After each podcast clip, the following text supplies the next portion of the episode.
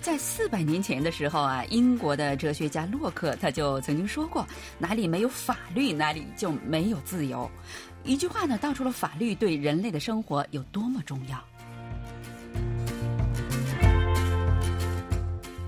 听众朋友，大家好！又到了我们每周一次的韩国万象节目的时间了，我是小南。随着韩中交流的活跃，法律呢在成为一个受到非常关注的领域哈。随着跨国合作过程当中那个纷争啊、纠纷的增加，韩中司法交流还有这个司法合作也成为一个必须了。那今天呢，我们有幸请到了呃在韩的中国律师黄平平，为我们介绍一下相关情况。黄律师您好，请你给我们的听众朋友们打个招呼好吗？啊，好的，各位听众大家好，主持人您好，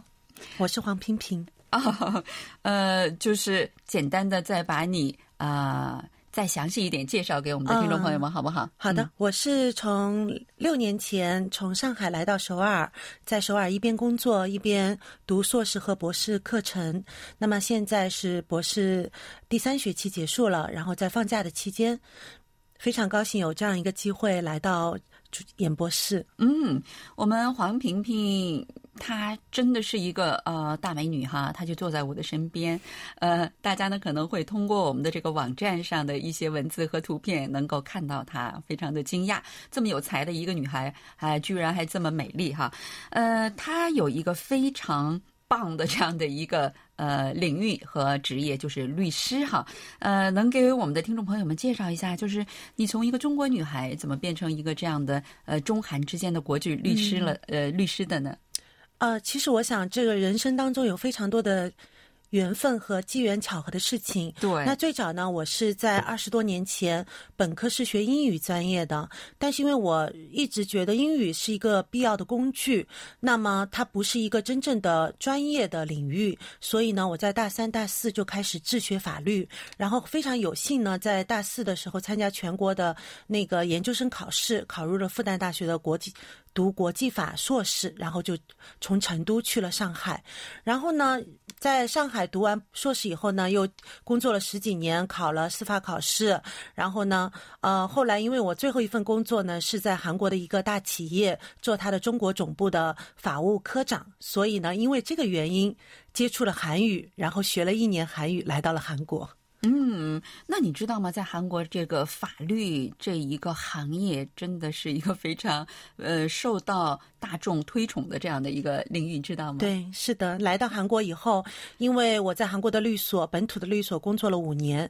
在这期间深深的感受到了法律是受到一个非常尊重的一个行业。对，不仅仅是呃受到尊重，而且真的是受到呃全体民众的这样的一个推崇，就是能够考到法律系的，在韩国真的是你学习要。顶级，你可能是全校第一，都不一定能进得去这个呃比较好的这个学校的法律系的。对，而且像因为中国目前还没有像韩国这样的律师考试，中国只有司法考试，就是韩国传统的司法考试。那据我了解，韩国的传统司法考试呢，它根据成绩来判断是做律师还是做那个法官还是做检察官，是根据成绩来判断的。所以是我觉得也是非常的残酷的。你本人，你刚才说的你是呃步入了法律界，然后现在又在韩中之间这个呃处理这个国际法律业务哈。那你们现在主要处理的这个业务是什么呢？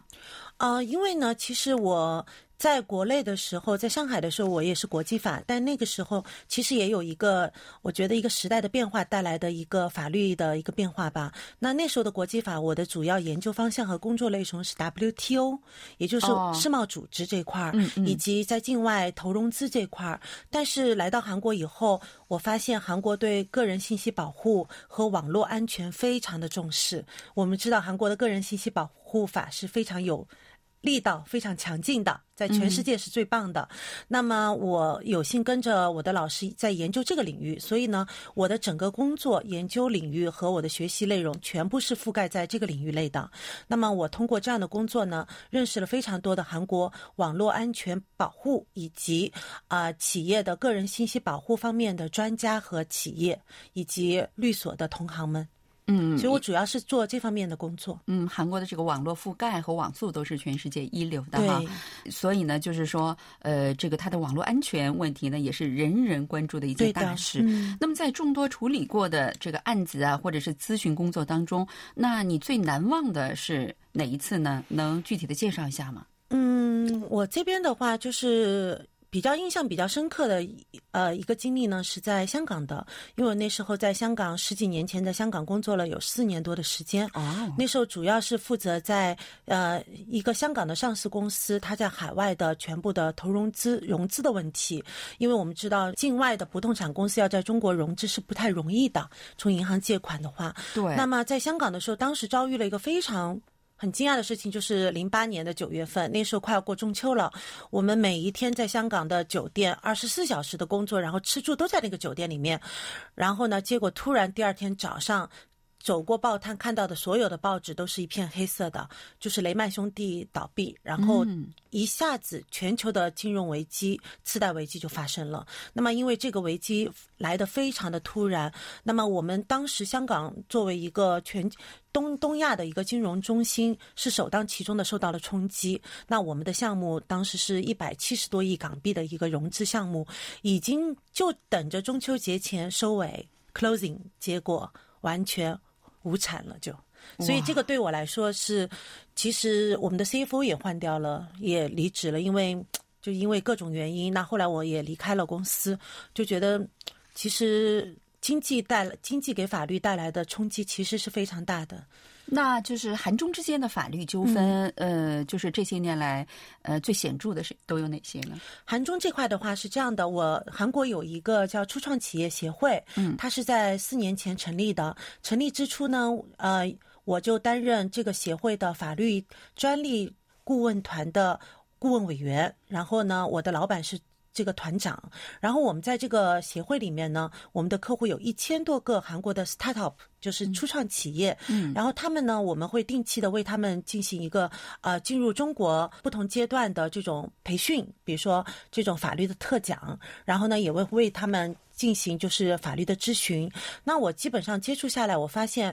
呃，其实主要围绕的有几个问题啊。一个呢，就是我们说中国比较大，然后每个城市它的法律的规定其实细则上面是有差异的。对。那么你要怎么样去把握当地的这个法律的规定？其实这个我觉得不容易，所以需要依据当地的法律专家来进行。当然还要有一个自己。比如说，作为创始人，你要有个意识，就是说，中国的法律它在每一个地方上，它都是有一定的地方的一些要求，是会有所差异的。那么，你这个生意，比如说你要走北京或者走上海，可能就会有些不一样。这个他要有一定的意识，他才能去接受当地的法律服务给到他的这个建议。然后还有一个呢，就是呃，在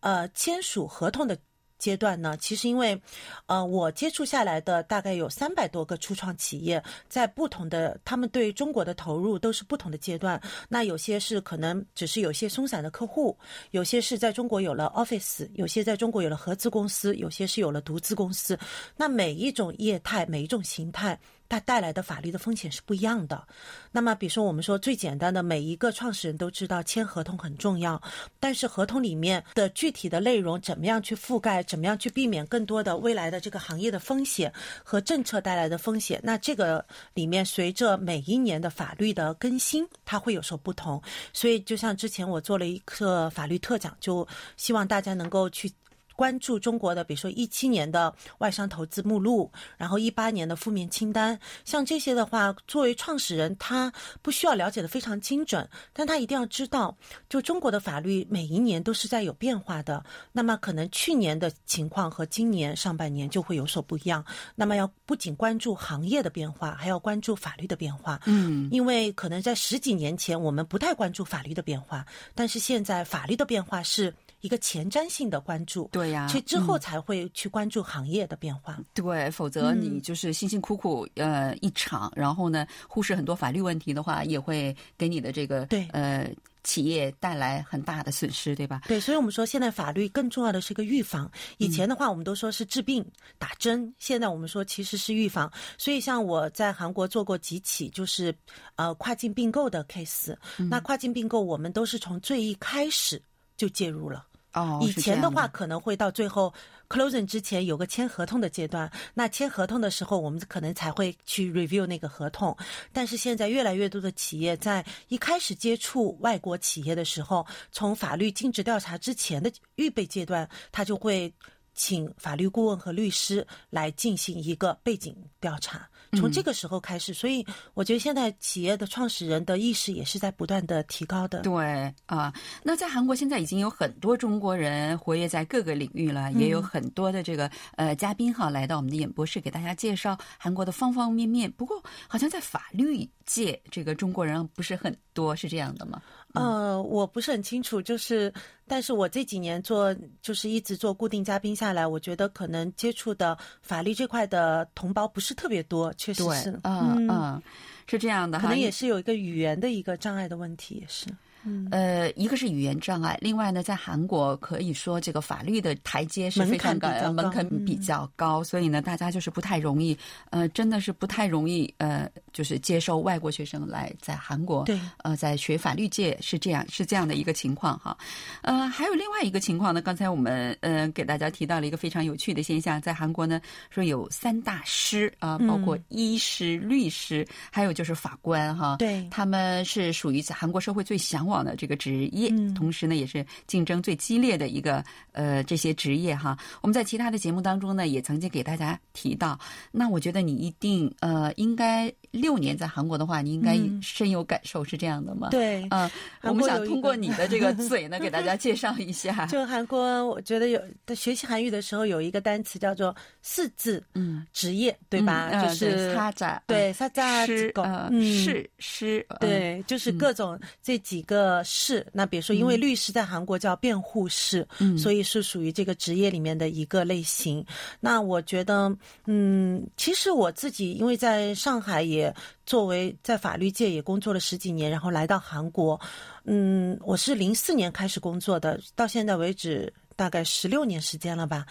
那我觉得好像韩国这边对就是律师的地位会和法官的地位非常的高，同时医生也是这样，医生也是我觉得这一点是不嗯是跟中国有有点不同啊？对哦，是这样子的哈。有一点不同。啊，因为呃，我们通过一些新闻媒体、嗯。媒介，经常可以看到，包括我的一个朋友，呃，说要让孩子到韩国来留学，我说你千万要学医生哦，他说我一定不能学医生哦，他说你因为嗯。好像在中国呢，好像并没有呃那么太高的地位，是这样子的。我自己感觉，至少作为律师应该没有，哦。这比较一般吧。哦，那你还真的不知道？那我要告诉你哦，大概在十多年前以前，在韩国，如果你要嫁给律师，你要有三把钥匙，呃，哦家的钥匙。房子钥匙、门钥匙，还有呃律师事务所的钥匙，呃，嫁给医生也是这样。哦呃，这是韩国的这个是大众谁要有这大匙众就是女人，如果你要嫁给哦一个男性的医生或者是律师，要有这三把钥匙，这是在韩国的那个大众当中传说的一种有趣的话题哈。也就是说，可见在韩国呢，呃，法律和这个医生啊、治病救人是人们所最关注，呃，而且也是最尊重、最敬重的这样的一个职业。韩国有一个韩语有一个单词叫做“成门级”，嗯就是专业职。啊，那在中文里面是没有这个单词的。那么专业职，它就是我我想它可能强调的是这几个职业是比较有专业性的，然后它的专业性导致了它的门槛比较高。那么进到这个职业的人呢，他应该第一很努力，第二呢也是在就是说超过了很多人的竞争以后升到进到这个领域的，所以也是不容易。比如说我们说一个一个男人很有成就，那我们更看重的是他背后的努力和坚持不懈吧。对，嗯呃呃，也希望呢，听众朋友们就是鼓起信心来哈，像我们的黄萍萍一样，来到韩国呢学习法律，学习呃这个医学。我相信呢，在未来的这个呃社会里面，这两个呃职业呢，一定是最受人尊重的呃一个职业，因为这是一个非常自然的原理吧，我觉得也是一个真理。好了，听众朋友，因为时间的关系，我们今天的节目呢也只能给大家呃做到这里了。非常感谢黄萍萍律师呢百忙之中抽空来给大家介绍呃有关韩国和中国之间的一些呃司法方面的交流情况哈。呃，那我们下一星期的同一时间里再会，안녕히계세요。好，谢谢大家。 요